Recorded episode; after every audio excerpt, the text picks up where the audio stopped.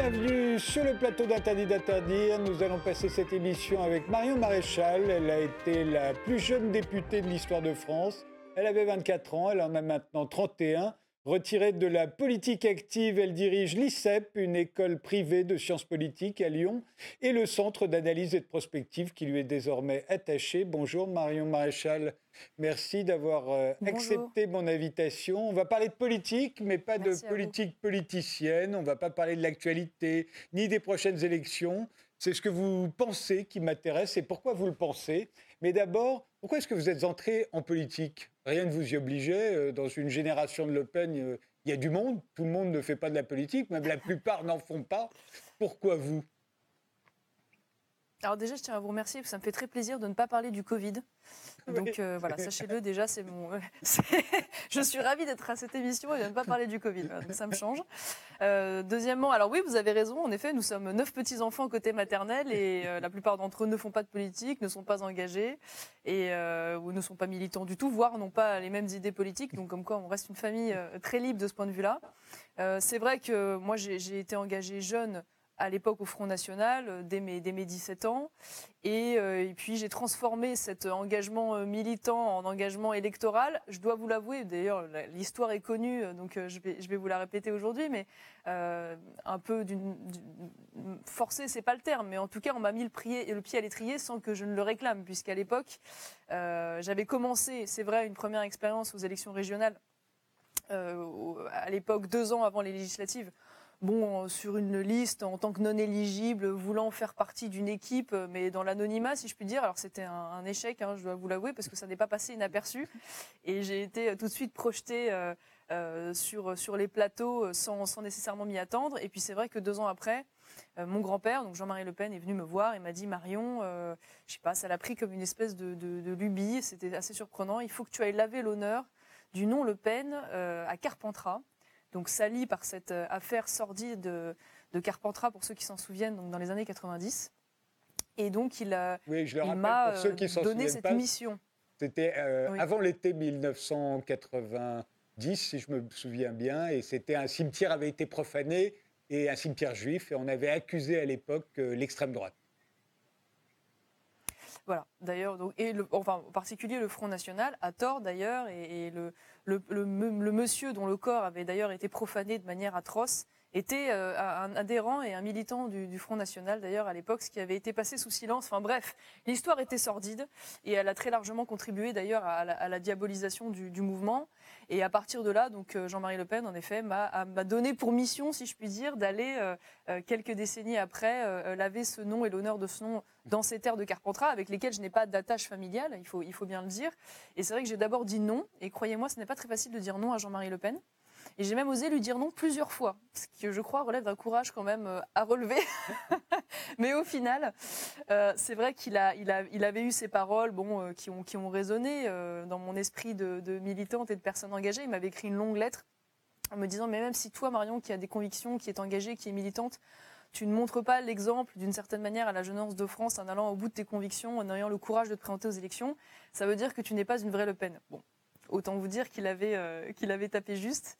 Et, je pars donc à ces élections. Alors, il est vrai, euh, avec euh, un copain en directeur de campagne, de manière très, très simple, si je puis dire. Et je découvre la politique comme cela, et, et en l'occurrence, personne n'imaginait que je puisse être élu. Il faut bien le dire, ça paraissait inimaginable à l'époque. Et bon, un concours de circonstances font que euh, je suis élue, euh, grâce entre autres choses hein, au maintien à l'époque de la candidate de gauche. Et j'arrive donc à 22 ans à l'Assemblée nationale. Et donc c'est, vous allez dire, une histoire un peu, euh, un peu atypique. Je ne pense pas que par moi-même, spontanément, je me serais lancée à 22 ans dans une élection législative. Ça me paraissait tout à fait inatteignable et, et déraisonnable à l'époque. Et, mais alors, quand cinq ans plus tard, vous avez renoncé à tous vos mandats, euh, moi, je me suis dit, elle a envie de réfléchir. Au fond, quand on fait de la politique, quand on est à l'Assemblée nationale, peut-être qu'on n'a pas le temps de réfléchir, et particulièrement quand on est jeune, euh, ça vous manque. Alors, ce qui est vrai, c'est que bon, moi, j'ai été élue très jeune. J'ai passé mes examens de droit alors même que j'avais été élue députée, donc j'étais euh, étudiante encore au moment où j'ai été élue. et donc c'est vrai que je n'avais pas eu d'expérience professionnelle et j'avais toujours espéré et voulu travailler dans le monde de l'entreprise et notamment créer euh, une, moi-même une entreprise et me lancer dans cet univers de l'entrepreneuriat, ça me manquait. Par ailleurs, je, je souffrais, enfin, je craignais à terme de craindre d'un manque de, enfin de, je craignais à terme pardon de manquer euh, d'une forme de légitimité, euh, peut-être en gravissant les échelons petit à petit politiques, précisément parce que je n'avais pas eu cette expérience dans le privé, donc ça m'apparaissait de toute façon important. Et puis bon, moi j'ai grandi quand même dans un univers très politique. Je sais que voilà, il est, compliqué de sortir de la politique, que plus on y reste et plus il est compliqué justement d'en faire le deuil. Et je me suis dit voilà, Marion, si tu ne pars pas maintenant, tu ne partiras jamais. Euh, donc profites-en, euh, lance-toi. Et c'est comme ça que j'ai décidé de, donc, de quitter mon mandat, enfin de ne pas me représenter aux élections législatives et de démissionner de mon mandat de mon conseiller régional afin de pouvoir mener pleinement cette, cette vie-là. Les, opinions politiques, on en est très fiers. En général, on parle de. Les, politiques en particulier disent mes valeurs, euh, mon opinion, etc. Mais enfin, c'est souvent les opinions de sa famille, de son milieu, de ses parents, euh, de son époque aussi. Ça joue beaucoup dans la, manière qu'on a de se forger des opinions politiques. Euh, dans votre cas, vous avez été conditionné depuis l'enfance, puisque vous êtes d'une famille de politiques. Alors conditionné, je dirais pas ça, parce que comme je vous l'ai dit au début de cette émission, on est neuf petits-enfants et manifestement tous n'ont pas fait le choix qui a été le mien et tous n'ont pas d'ailleurs les mêmes euh, opinions. Donc on n'a jamais eu, nous, de contraintes, quelles qu'elles soient, hein, de, euh, d'aller dans le mouvement, d'aller à telle manifestation, de penser comme ci ou comme cela. On était une famille très passionnée, il y avait beaucoup de débats à la maison, euh, mais tous ne portaient pas exactement les mêmes, les mêmes idées. Et en l'occurrence, je pense, vous avez raison, qu'on est tous l'objet de, son héritage et qu'il y a toujours une forme de transmission dans les familles, transmission même des passions. Je dirais, c'est presque l'histoire du monde hein, et ça ne vient pas que de la politique. Euh, on voit ça dans les familles de médecins, on voit ça même dans les familles de, journalistes, euh, dans les familles de juristes. Donc, euh, ça m'apparaît pas tout à fait anormal. Après, c'est vrai qu'on s'approprie cet héritage. On le, dépasse, on le nuance, on, le façonne en, fonction de ses expériences, que je, pense aussi avoir fait à mon humble mesure, si je puis dire. Mais c'est vrai qu'on ne construit pas à partir du néant. C'est totalement euh, euh, utopique d'imaginer cela. Moi, je suis aussi, pas seulement, j'espère en tout cas, mais je suis aussi le produit, en effet, de, cet héritage politique et familial. Et j'en suis fier aussi, euh, d'une certaine manière. Moi, j'ai l'impression que vous êtes plus à droite que Jean-Marie Le Pen, qui lui-même est plus à droite que Marine Le Pen, parce qu'elle a ajouté beaucoup d'idées de gauche à, alors, est-ce que, est que vous avez ce sentiment aussi? Est-ce que je me trompe? Est-ce que ça, va falloir m'expliciter ce, ce, que vous voulez dire par plus à droite que Jean-Marie Le Pen? Ben, Jean-Marie Le Pen, Jean Le Pen euh, était plus libéral que vous, plus réganien, si vous voulez. Euh, Marine Le Pen, elle, est, sur les mœurs, sur l'économie, euh, est plus à gauche que son père. Oui, je sais pas. Alors, je, me demande s'il n'y a pas parfois des, caricatures ou des raccourcis qui sont faits. J'ai pas le sentiment d'avoir renié, pour le coup, la vision euh, régalienne qui a pu être portée par Jean-Marie Le Pen pendant non, longtemps. Pardonnez-moi, que... pardonnez j'ai dit réganien, du sens Ronald Reagan pas régalien avec un L. Ah, pardon, régalien, j'ai compris régalien, excusez-moi. Comme on est à distance, le, micro me, me, joue des tours. Euh, oui, donc plus, c'est quoi par rapport à l'économie, vous voulez dire dans ce cas-là il, a eu sa période où il, voulait supprimer l'impôt sur le revenu. C'était très important d'ailleurs euh, à, cette époque-là dans le, dans le programme du Front National. Il y avait une vraie carte très libérale économiquement. Oui, il y, a eu une, il y a eu en effet une époque euh, très, très libérale, euh, qui a d'ailleurs succédé à une époque où il a, il a été engagé euh, auprès de Pierre Poujade, euh, qui en effet était le l'ardent défenseur euh, des commerçants, des artisans, des, TPE face à la spoliation de, l'État. donc c'est vrai que ça a été une période importante. Je pense que ça a été une période d'ailleurs enfin en tout cas un phénomène assez généralisé à droite, qui pour moi était une forme de réaction, si je puis dire, à, à l'anticommunisme euh, qui évidemment animait, qui était le moteur euh, d'une grande partie de cette droite française. Et d'une certaine manière, ils sont devenus un peu la, caricature inversée de ce qu'ils ont pu critiquer. Et donc contre euh, cette vision socialiste de l'économie, très étatiste, il y a eu une forme de réponse à l'inverse qui, qui, a consisté à vouloir faire euh, la défense d'un libéralisme parfois un peu effréné. Même, je, alors pas le cas de Jean-Marie Le Pen, je pense en ce, qui, le concerne, parce que lui a toujours défendu quand même l'État stratège, l'État régalien, mais euh, pour une certaine droite, en tout cas, la défense même d'une forme de néolibéralisme, c'est-à-dire la, course à la privatisation euh, notamment des services publics, à la réduction de, l'État régalien à la portion congrue, à la défense du libre-échange généralisé, donc la fin d'une politique économique protectionniste. Bon, je pense que ça tient à une époque. On a, on a vécu et on a souffert, si on peut dire, de, des excès de cette vision néolibérale. Et donc, comme vous le disiez tout à l'heure, moi, je suis aussi le, le produit d'une époque et j'arrive à un moment, ou en tout cas, je me suis engagée à un moment donné, où les leçons des excès de ce néolibéralisme ont aussi été tirées. Et donc, euh, cette espèce de, vision qui consistait à penser que euh, le privé euh, allait forcément mieux manager ou mieux gérer que le public en toutes circonstances, que, la privatisation était forcément la solution, que le libre-échange allait forcément conduire à la prospérité.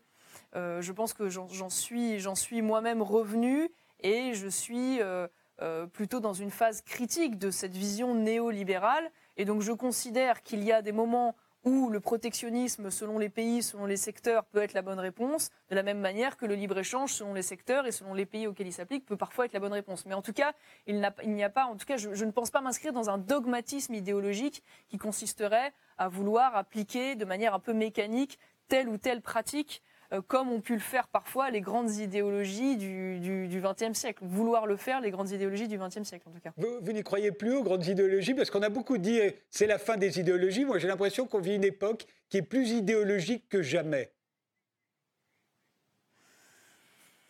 En tout cas, ces grandes idéologies-là, euh, celles du XXe, euh, je pense en grande partie, sont mortes, ou en tout cas, elles sont en état de, mutation avancée. je le vois notamment dans la jeunesse. Il n'y a plus euh, oui, malgré tout, il y a plus ces grandes références idéologiques qui donnaient quand même un cadre, un imaginaire, euh, des auteurs, euh, des, réflexions. Enfin, je veux dire, la seule idéologie qu'on pourrait retrouver aujourd'hui dans la jeunesse, c'est une espèce d'idéologie un peu liquide qui consiste à vouloir sauver la planète sans trop vouloir comprendre d'ailleurs ce que ça signifie, qui, qui d'ailleurs relève moins de la science politique presque que de la morale parfois, hein, alors même que c'est un sujet qui devrait être éminemment scientifique et technique. Euh, mais à part cette idéologie-là, je ne vois plus dans la jeunesse de France euh, voilà, des grands cadres structurants avec des grandes références intellectuelles qui pourraient euh, leur mettre le pied à l'étrier d'une certaine construction ou en tout cas d'un certain engagement politique. Mais ce, qui est vrai, là où je vous rejoins, pardon. Non, je vous en prie. Oui, là, là, où je vous rejoins, c'est qu'en revanche, il y a en effet d'autres formes d'idéologie euh, qui, arrivent dans le débat public euh, et qui sont d'ailleurs des idéologies très, très sectaires, très militantes, euh, j'ai presque envie de vous dire très inquiétantes. Je pense notamment à toutes ces idéologies qui viennent le plus souvent de, de la gauche, qui sont issues et transposées des campus américains vers les universités françaises, ce qu'on appelle communément, ce qu'appelle en tout cas le ministre de l'enseignement supérieur, l'islamo-gauchisme, ou en tout cas toutes ces idéologies qui relèvent euh, de l'indigénisme, euh, du décolonialisme, euh, du, racialisme d'une certaine manière, et qui aujourd'hui en effet sont en train d'offrir un, nouveau logiciel, si je puis dire, à, cette gauche. Ce sont les enfants monstrueux de SOS Racisme, pour moi, d'une certaine manière, des enfants qui leur ont échappé, et qui sont en train de tuer le père, c'est-à-dire en train de tuer ce qu'il peut rester de la gauche euh, républicaine et universaliste.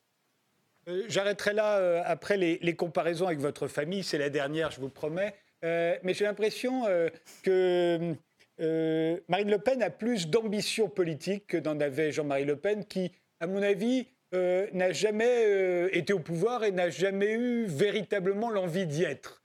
Euh, je pense que euh, Marine Le Pen, elle, a vraiment une vocation à vouloir conquérir le pouvoir. Et j'ai l'impression que vous, alors vous avez encore moins d'ambition peut-être que Jean-Marie Le Pen, puisque au bout de cinq ans, vous vous êtes retiré. Euh, alors, on va voir pourquoi et, dans quel but. Mais, mais voilà, je pense que lui ne l'aurait jamais fait. Il aurait été trop content de rester.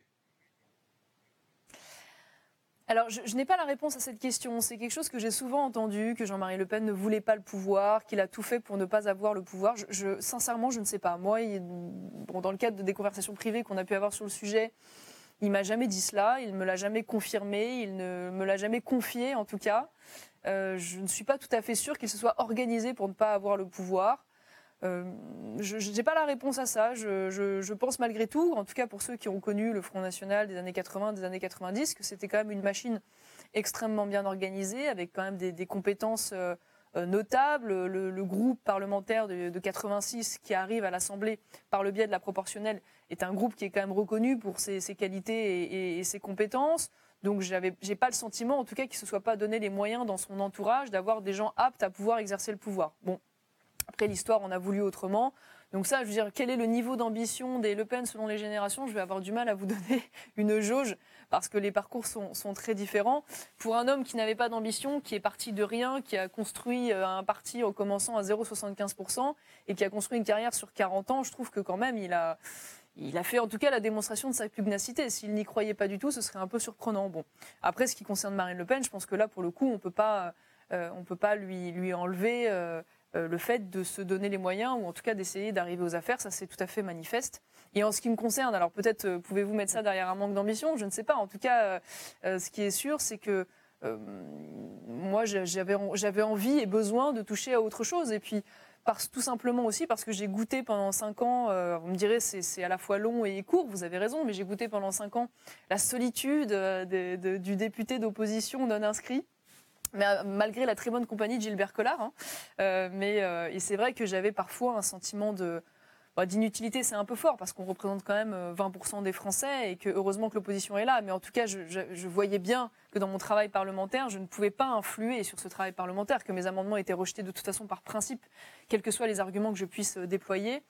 Et donc c'est vrai qu'au bout de cinq ans, j'ai quand même eu la conviction euh, que euh, la politique, c'était aussi le combat euh, culturel, que ça ne se faisait pas que par le haut, mais que ça faisait aussi par le bas, par la société de manière très concrète, et que la droite, au sens large d'ailleurs, souffrait malheureusement de ce manque d'organisation, de, de, réseau, de, d'engagement d'ordre culturel dans la société. Et c'est pourquoi j'ai voulu aussi, d'une certaine manière, poursuivre cette forme d'engagement politique d'une autre manière, plus par la voie électorale, mais par par, par, euh, par l'engagement euh, éducatif qui est le mien aujourd'hui. Alors, c'est pas de la politique au sens partisan du terme, euh, c'est de la politique au sens service à la cité, en essayant de répondre à un besoin qui est celui aujourd'hui d'une formation adéquate de nos futures élites françaises à travers l'ICEP. J'ai l'impression que vous êtes passé de la politique à la métapolitique. Oui, c'est cela. Appeler ça métapolitique, euh, appeler ça combat culturel. Là aussi, je suis peut-être aussi le, produit de, mon époque. C'est vrai que pendant très longtemps, le combat culturel a été, euh, et d'ailleurs on le voit bien hein, à travers les différents secteurs qui sont d'une certaine manière les leviers de pensée dans la société, médias, culture, éducation. Euh, la gauche a pendant très très longtemps été totalement hégémonique, il faut bien le dire. Elle reste encore aujourd'hui très largement dominante, bien qu'elle souffre l'arrivée de quelques voix discordantes aujourd'hui qu'elle vit d'ailleurs très mal. Euh, mais il est certain que le, modèle euh, de, Gramsci, euh, qui a été cette grande figure du Parti communiste italien, qui a conceptualisé, qui a cette nécessité du combat culturel qui devait précéder la victoire politique, était plutôt, c'est vrai, l'apanage de la gauche. Je pense qu'il y a eu là-dessus un, chemin qui a été fait euh, y compris par la jeunesse de droite, peut-être d'ailleurs au travers de l'engagement de la Manif pour tous. J'ai vu cette génération euh, aller dans la rue découvrir la nécessité de cet engagement et presque arriver trop tard d'une certaine manière sur ce combat, puisque malgré le, million de personnes dans la rue, malgré euh, l'effervescence, l'émulation, les réseaux qui ont pu se créer, les jeunes qui ont été formés, ce combat a, été au final perdu. Et donc on a vu là toute une génération émerger et aller ensuite s'engager euh, dans l'associatif, dans les médias, euh, voilà, et, prendre conscience que bah, le combat il se menait aussi en amont et, dans la société et dans les esprits euh, et par l'éducation aussi, et pas seulement bah, en, aval par les institutions.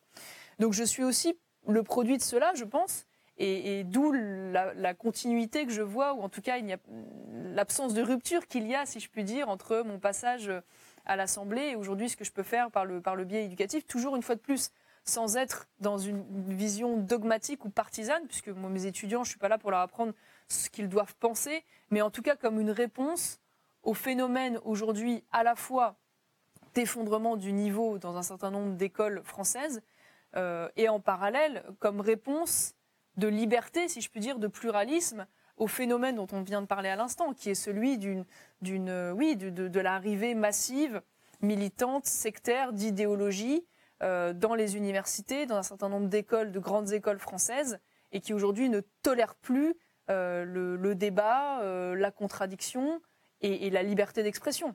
dont beaucoup d'enseignants sont même eux-mêmes les victimes, sans parler des étudiants, avec souvent, il faut bien le dire, la complicité ou en tout cas la lâcheté des directions d'établissemement qui sont totalement à la merci de la pression de ces activistes d'extrême gauche. C'est quoi être, être de droite pour vous? Quelle est votre droite Vaste à vous? sujet. Euh, on pourrait dire, c'est compliqué, mais j'ai l'impression que la gauche est, plus identifiée. La gauche, on pourrait dire, c'est euh, le, le, le, progrès, euh, c'est l'émancipation. ce serait ça le, principal. Et ce qui resterait encore des, des valeurs de gauche, encore aujourd'hui en 2021. Mais la droite, c'est souvent plus confus. Pour vous, j'ai l'impression que vous, vous, le, vous le savez, vous. Oui, je, pense que c'est. Vous avez raison. En tout cas, je dirais pas confus, je dirais plus diffus peut-être, euh, parce que c'est vrai que la gauche, c'est principalement défini à travers des, penseurs euh, politiques très très euh, très structurés, très voilà, très très construits, très identifiés. Je pense que la droite, c'est un peu plus large que ça. Déjà, je, je verrais ça comme une forme d'attitude au monde, de posture face au monde, dans, dans la transmission, dans, l'héritage, euh, dans le goût de la tradition. Je pense que la droite, c'est aussi une forme d'imaginaire, euh, d'imaginaire, de références, qui sont d'ailleurs souvent des références plutôt littéraires et romantiques que vraiment politiques. Euh, bon, évidemment, il y a des politiques comme, Tocqueville, mais on peut penser à des Balzac, à des Chateaubriand, voilà, qui sont quand même un peu au cœur, au cœur de, cet imaginaire de la droite. Je pense qu'il y a il y a aussi malgré tout des principes politiques, il y a des permanences, même si la droite et la gauche, il faut bien le dire, selon les époques, ont pu, ont pu évoluer dans les mesures qu'ils ont pu proposer. Il y a malgré tout des permanences. Et parmi ces permanences, on pourrait dire euh, le principe de subsidiarité, par exemple. Le principe de subsidiarité qui est censé euh, permettre à, l'individu son plein épanouissement en le protégeant d'une part de l'individualisme et d'autre part des excès éventuels euh, des pouvoirs publics. Euh, on pourrait dire aussi un certain rapport à la liberté. Euh, je pense que la liberté de la gauche, c'est une liberté de l'individu euh, absolue qui se conçoit même au-dessus de la communauté. Je pense que la liberté pensée par la droite, c'est la liberté de la personne qui pourrait trouver comme limite le bien commun de la communauté. et donc, oui, à la liberté, mais la liberté qui ne, qui ne nuit pas, si je peux dire, à la communauté, qu'elle soit euh, provinciale, familiale ou, nationale, d'une certaine manière, une, liberté qui s'inscrit dans un cadre. Donc vous avez raison, c'est, oui, c'est presque plus, oui, c'est ça, une forme de, posture face au monde, euh, je dirais, que véritablement un, dogme, un dogme bien arrêté. On dit beaucoup que la France s'est droitisée. On dit même que l'extrême droite, certains le disent, serait en train de gagner la, la bataille culturelle, justement cette bataille culturelle dont vous disiez que la gauche l'avait longtemps remportée. Elle était un peu maître du, territoire. Est-ce que vous le ressentez, ça D'abord, cette droitisation de la France et, éventuellement sur le plan culturel, euh, que les forces sont en train de changer? Bon, alors déjà, moi, je vous le dis, je, réfute ce terme d'extrême droite parce que je, considère qu'aujourd'hui, c'est un terme qui n'est pas utilisé pour qualifier, c'est un terme qui est utilisé pour disqualifier, en fait. C'est un, un, un, slogan, c'est euh, c'est une injure, mais ça n'est pas une qualification euh, euh, politique utilisée à bon escient. Parce que je ne vais pas rentrer là-dessus dans le, le, détail de ce qu'est l'extrême droite, mais parmi les deux grandes définitions, enfin en tout cas critères qu'on peut retrouver dans l'extrême droite, il y a quand même l'autoritarisme et l'antiparlementarisme. En ce qui me concerne, et je pense objectivement en ce qui concerne le Rassemblement national, euh, ce sont deux critères auxquels nous, ne répondons pas. donc moi, je ne me reconnais pas dans, cette appellation et dans ce terme d'extrême droite, d'une part. Alors, d'autre part, en ce qui concerne le combat culturel, je, ne dirais pas que la, droite aujourd'hui, au sens large, a gagné le combat culturel. C'est allé un peu loin. Je crois, et je l'ai dit tout à l'heure d'ailleurs, que la gauche reste très largement dominante dans la culture, dans les médias, dans, l'éducation. Euh, la dernière cérémonie des Césars euh, nous en a fait la démonstration dans, le monde du cinéma, je pense. en revanche, ce qui est vrai, c'est que il y a une forme de, de remise en cause, puisque aujourd'hui, certaines voix dissonantes commencent à apparaître. Et d'ailleurs, la gauche le vit extrêmement mal, parce qu'elle a eu elle a tellement eu cette habitude de, son hégémonie euh, que euh, il est vrai que dès qu'une petite voix commence à apparaître, elle vit ça comme euh, véritablement une, remise en question totale de, de, son existence. Mais je crois que surtout moins qu'une victoire de la droite, c'est surtout l'affaiblissement de la gauche qui, se fracasse face au réel. Et je pense que c'est surtout ça. Euh, et on voit bien d'ailleurs, cette cérémonie des Césars, elle est intéressante de ce point de vue-là, parce que on voit bien qu'il y a une déconnexion totale entre une forme de psy-microcosme euh, qui euh, voilà, qui va développer de manière très militante ses, lubies, euh, en pleurnichant euh, et, en étant complètement déconnecté des attentes des Français, du quotidien des Français, ou même de la perception qu'ils peuvent se faire de, l'art et, du cinéma. Donc, euh, donc c'était assez symptomatique, si je puis dire, de, cette déconnexion et de ce, de, oui, de cette disparité entre le réel et les aspirations d'un petit milieu qui est de plus en plus minoritaire. Et, mais malheureusement. Pardon de vous interrompre, Marion Maréchal. On fait juste une pause. On se retrouve euh, juste après.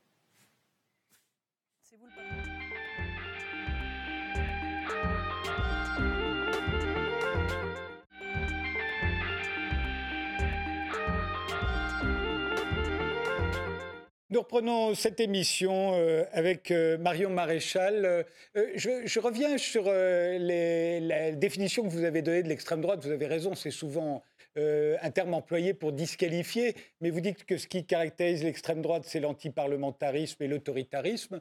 Or, ça se répand plutôt pas mal euh, dans la société française aujourd'hui d'être antiparlementaire, de penser que la représentation politique euh, euh, est disqualifiée, qu'elle est méprisable, euh, penser qu'il faudrait davantage d'autorité, qu'on manque d'autorité, là aussi c'est assez bien répandu. Et on l'entend même chez nos politiques, qu'ils soient de gauche ou de droite, on sent bien qu'ils peuvent jouer sur ce qu'ils imaginent être la demande d'autorité des Français. Vous ne le ressentez pas? Ah, je, ressens, comme beaucoup, la, critique du monde politique, mais je crois que ça n'est pas lié en soi au principe de. C'est pas une critique de la représentation ou de la représentativité, si vous voulez. C'est une critique euh, du manque, pour le coup, je pense, de représentativité des idées au sein de cette assemblée représentative, ce qui n'est pas tout à fait la même chose. Vous voyez ce que je veux dire? C'est pas le principe de l'assemblée représentative qui est mis en cause, c'est le manque de représentativité. Autant dire le fait que les gens ont le sentiment que cette assemblée n'est pas justement euh, équilibré entre les différents courants, les, différents, euh, les différentes idées qui peuvent euh, traverser la, population française, et à juste titre, hein, puisqu'il faut quand même le rappeler, l'Assemblée parlementaire française est la seule qui n'est pas en Europe, qui n'est pas élue au sein de l'Union européenne par le biais proportionnel, à l'exception du Royaume-Uni, qui lui a un scrutin uninominal majoritaire à un tour. Euh, tous les autres pays de l'Union européenne ont des formes de proportionnel pour pouvoir euh, euh, mettre en place leurs élus et s'assurer qu'il y ait vraiment une, réelle représentativité. Donc on voit bien qu'il y a un sentiment de, déconnexion finalement entre ces assemblées et l'état réel de, l'opinion. Et je pense que cela crée une, frustration, cela crée des ressentiments. Euh, et si j'ajoute à cela le fait qu'il y a eu quand même des pratiques politiques pour le moins discutables par le passé, je pense notamment au fait que des Français aient pu par référendum euh, s'opposer à, un certain nombre de réformes ou, d'adhésion à des traités, euh, des traités identiques qui leur ont été imposés par le biais de, l'Assemblée parlementaire dans, la foulée. Bon, il y a un sentiment, je pense, de, de trahison, le fait qu'on refuse de recourir plus régulièrement aussi au référendum ou en tout cas au système de démocratie directe sur les grands sujets de société. Euh, tout cela, oui, je pense, participe d'une défiance et du fait que les gens ont le sentiment que bon, bah, les élus ne les représentent plus, ne représentent plus leurs intérêts.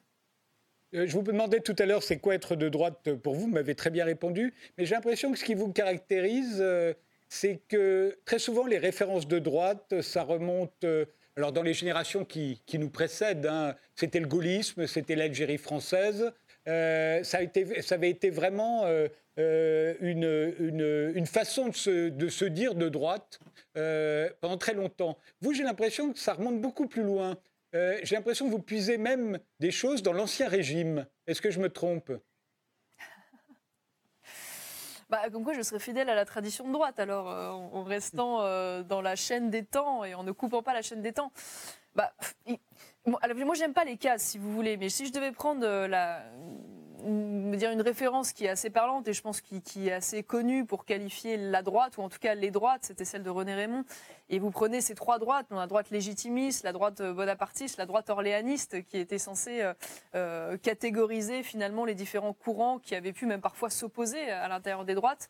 Je pense ne pas être le produit euh, d'un seul de ces courants, mais être un peu, d'une certaine manière, la synthèse des trois, comme, comme beaucoup de gens de droite. C'est-à-dire que on pourrait retrouver en effet dans la droite légitimiste, donc qui était la droite contre-révolutionnaire euh, monarchiste, euh, cet attachement aux provinces, à la tradition, à la, verticalité, au, catholicisme.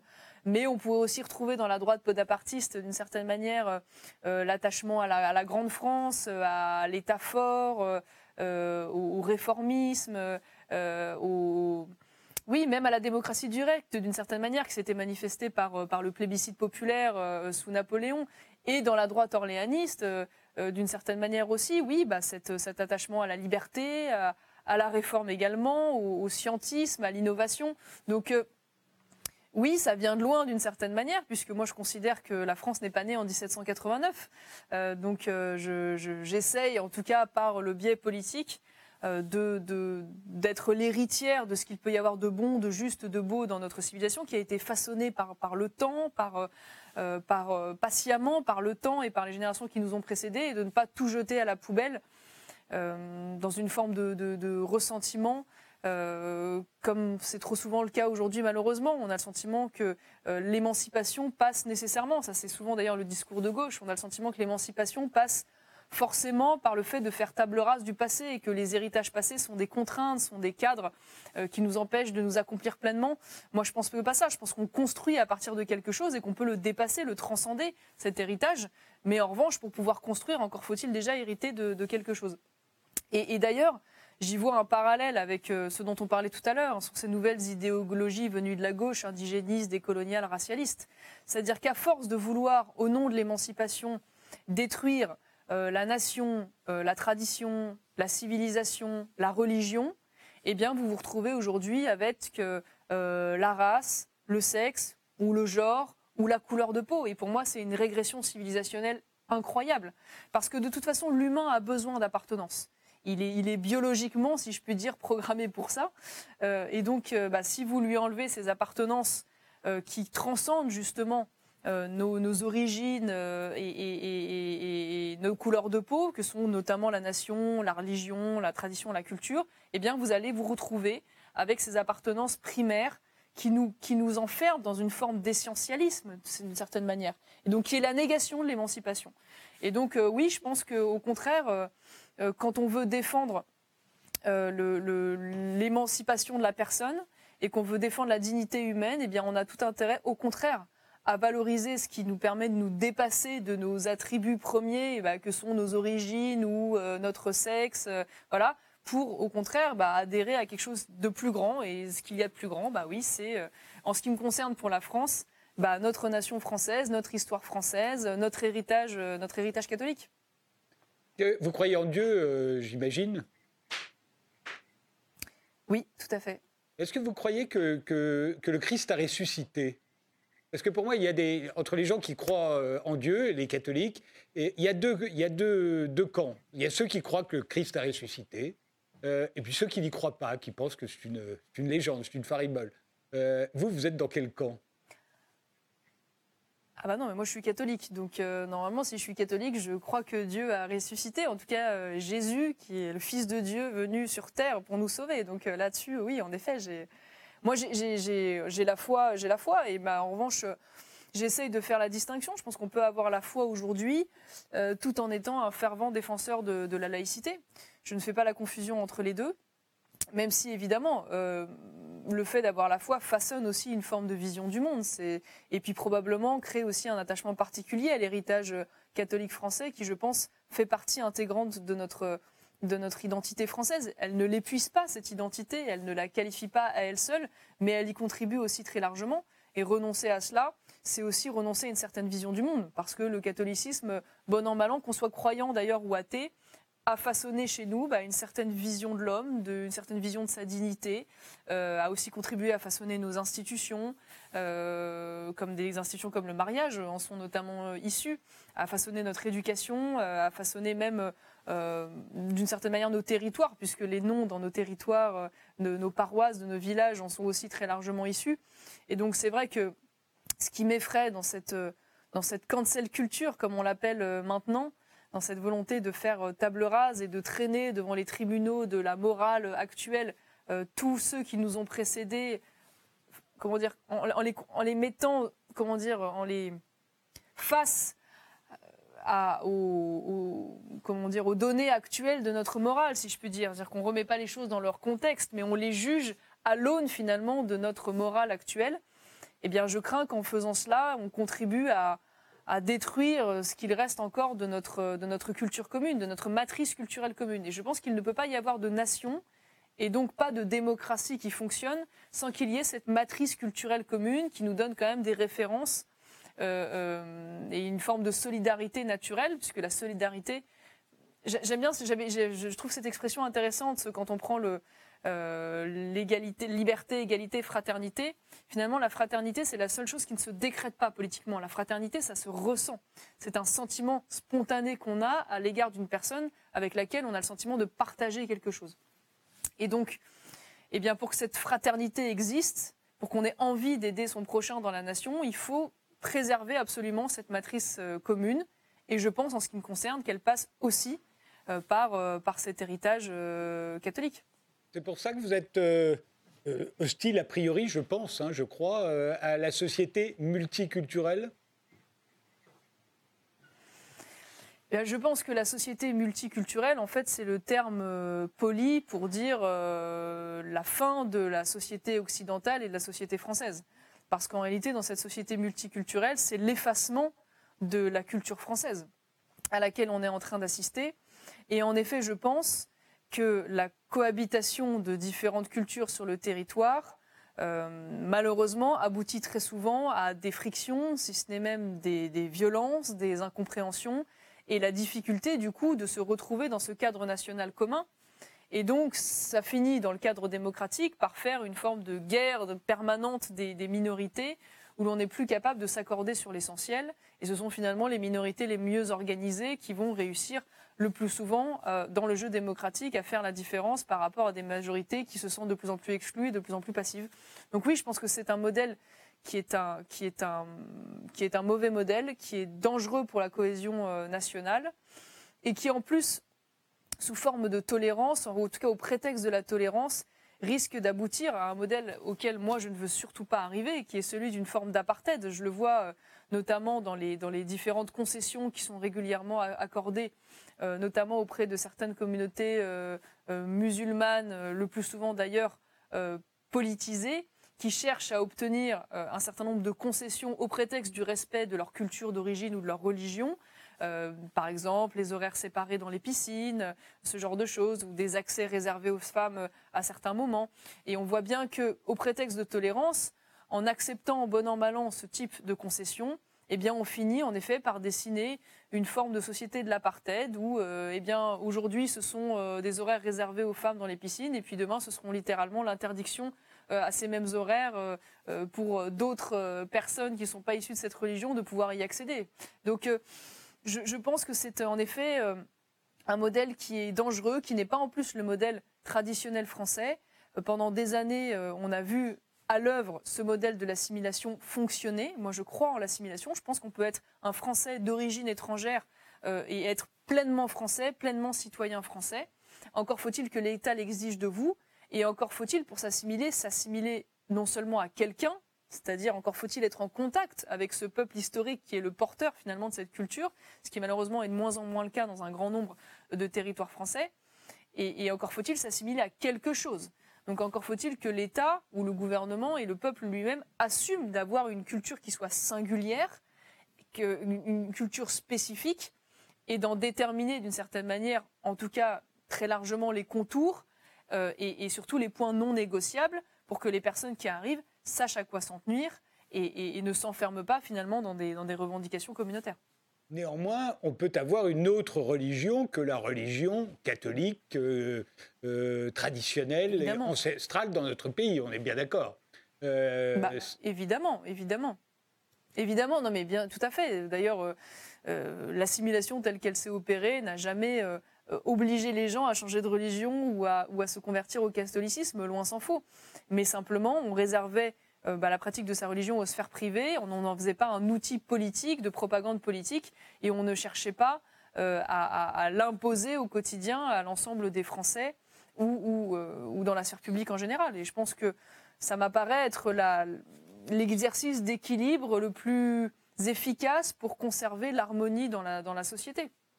Et, qu'est-ce que vous reprochez à la mondialisation des échanges? Est-ce que c'est véritablement votre génération, ça? Vous avez grandi dans un pays, euh, la France, traversé euh, par les influences, des influences multiples, euh, et dans un monde où les, frontières sont beaucoup moins rigides qu'elles ne l'étaient autrefois. Alors vous avez l'air de le regretter, justement, mais j'aimerais savoir pourquoi.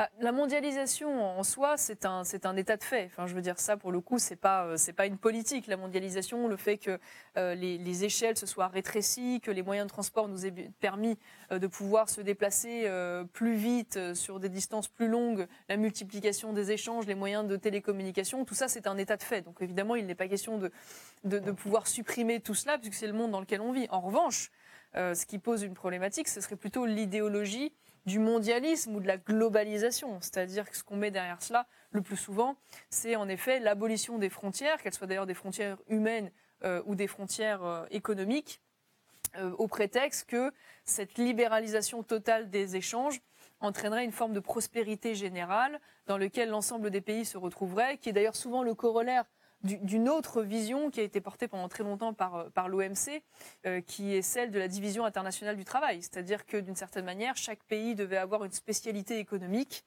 Euh, en ce qui concerne la France, bon, bah, on, a, on a pu imaginer, on aurait pu imaginer le tourisme, les, les, les, jardins bio, les services et l'économie à très très haute valeur ajoutée, admettons.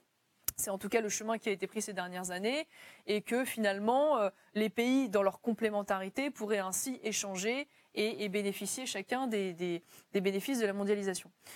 On a bien vu les limites à l'occasion de cette crise euh, du coronavirus de, cette logique. Et on voit bien qu'une nation, pour pouvoir être résiliente, c'est-à-dire pour pouvoir encaisser un certain nombre de chocs dans des situations de carence, de manque, de pénurie ou, de difficultés, euh, a besoin malgré tout de pouvoir assurer un certain nombre de secteurs stratégiques essentiels euh, parmi lesquels le secteur industriel, qui a en plus le mérite d'avoir des gains de productivité importants, dont être pourvoyeur de richesses et d'emplois.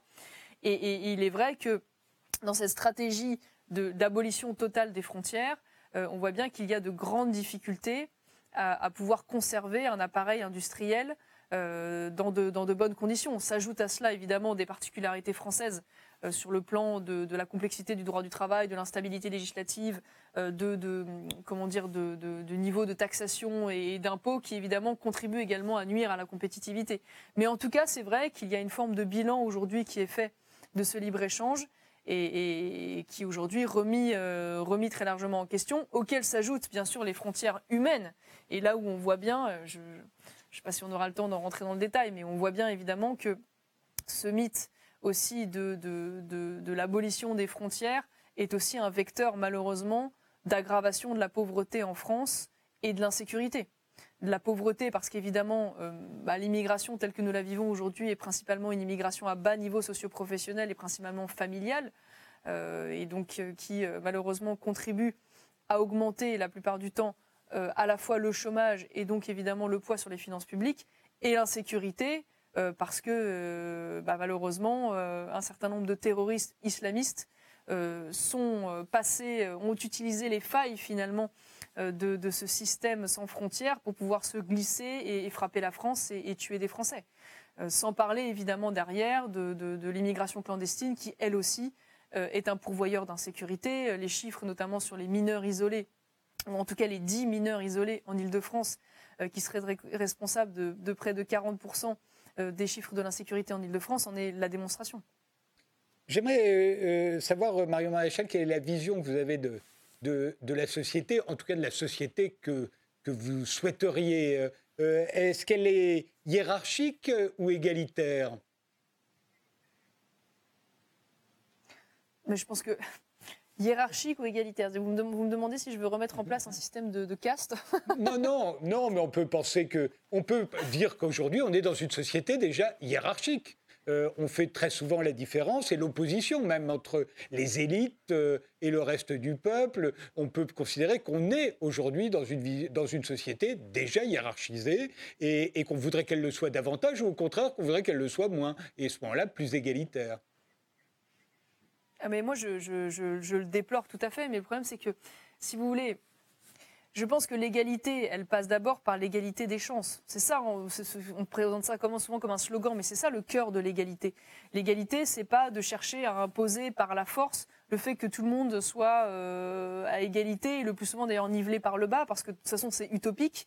Et la plupart du temps, malheureusement, quand on cherche à créer une égalité artificielle, elle se fait, et on le voit bien le plus souvent, par le bas. Et c'est d'ailleurs souvent le résultat auquel arrive la gauche. Donc je pense que la première des, la première des égalités à laquelle il faut parvenir, c'est l'égalité des chances. Ça veut dire le fait aujourd'hui qu'on ne soit pas assigné à résidence sociale. C'est-à-dire que quand on est euh, fils d'ouvrier dans la Creuse, euh, eh on puisse euh, avoir la chance un jour, par son travail, par son engagement, d'obtenir peut-être l'accès à des grandes écoles et évidemment de pouvoir progresser sur l'échelle sociale. Or aujourd'hui, ce qui est vrai, c'est que cet ascenseur social, il est brisé. il est brisé parce que l'éducation nationale, notamment, ne tient plus ses promesses, malheureusement. Il suffit de regarder les classements internationaux dans les différentes matières pour s'en convaincre. Euh, ce qui entraînera d'ailleurs probablement le sacrifice euh, de notre école, de grande école de mathématiques d'ici 20 ans, euh, de, nos scientifiques, de nos médecins, et qui contribuera probablement d'ailleurs au déclassement de la France si rien n'est fait face à la montée en puissance de pays comme la Chine, comme l'Inde, comme la Russie, qui produisent des médecins, des ingénieurs de plus en plus, de plus en plus talentueux. Donc ça pour vous dire que l'égalité, elle passe d'abord par ça, et ça, cette promesse, pour le coup, qui est une, promesse républicaine, mais pas que, est une promesse qui n'est qui, qui n'est plus tenue. Euh, ça, c'est tout à fait certain. Et vous avez raison de le dire, nous vivons dans une société euh, fracturée. Euh, à mon avis, il y a différentes fractures d'ailleurs qui s'amoncellent les unes sur les autres. Des fractures euh, territoriales, ça a été dit souvent, ça a été théorisé euh, par euh, notamment des sociologues comme Jérôme Fourquet, mais donc la, périphérie contre, contre la métropole, les gagnants contre les perdants de la mondialisation la campagne contre la ville, si je puis dire, ces clivages existent. Mais je pense notamment que, je pense néanmoins que le rôle du politique, ça n'est pas de les aggraver en faisant de la politique catégorielle, c'est-à-dire en, utilisant une forme de part de marché qui consisterait à vouloir parler prioritairement à tel ou tel strate de la société au détriment de l'autre, ce qui est malheureusement souvent fait aujourd'hui dans le discours politique ou dans l'action politique, mais au contraire, d'essayer de, briser ces clivages, de les dépasser, de les amoindrir, et de ne surtout pas, du coup, euh, jouer les, territoires les uns contre les autres.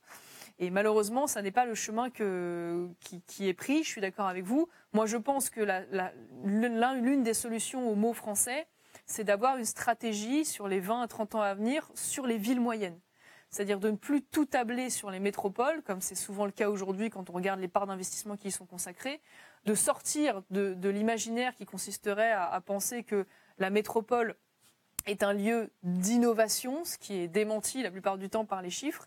C'est cette fameuse théorie des classes créatives, vous savez, qu'il faut attirer dans les métropoles. Je pense que l'égalité française, c'est-à-dire l'égalité des territoires, l'égalité euh, de l'accès à l'emploi, de l'accès à l'université, elle se fera d'abord par un nouveau maillage territorial et par le biais de ces villes moyennes qui aujourd'hui sont en train d'être aspirées par les métropoles euh, alors même qu'elles ont encore de l'actif. Elles ont des infrastructures, elles ont euh, euh, des talents, elles ont encore pour certaines des universités. Donc d'arrêter ce phénomène d'aspiration et au contraire de réinvestir et de retabler sur ces villes moyennes pour retrouver cette France des 100, des 200 villes moyennes qui a fait longtemps notre prospérité.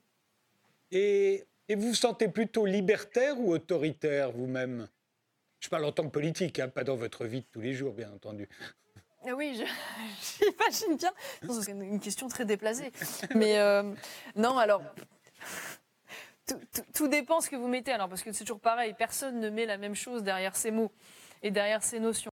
Donc tout dépend ce que vous mettez euh, derrière euh, le terme de, libertaire, parce que les, libertariens aux États-Unis, c'est quelque chose de très particulier. J'entends libertaire, c'est-à-dire que vous pensez que chacun doit pouvoir vivre le plus librement possible. Vous êtes du côté des libertés individuelles, notamment dans les mœurs, les comportements, etc.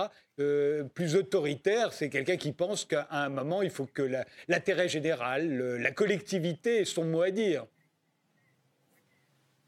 Ah bah moi je ne suis absolument pas pour influer sur la vie privée des gens et je, souhaite à ce que chacun reste libre de, ses mœurs et de sa vie. Mais je pense qu'après la politique c'est aussi un équilibre en effet entre la défense des libertés individuelles et des libertés fondamentales euh, qui sont aujourd'hui notre bien euh, précieux, euh, largement malmené par cette crise, il faut, bien le dire.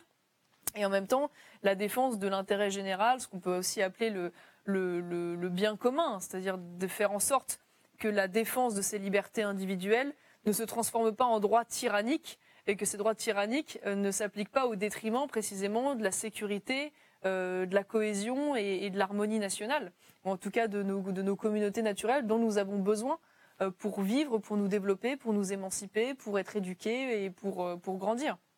Donc, bon, je dirais que je suis ni libertaire ni autoritaire. Je pense que ces deux catégories sont un peu statiques pour qu'on puisse se mettre, pour qu'on puisse se mettre dedans.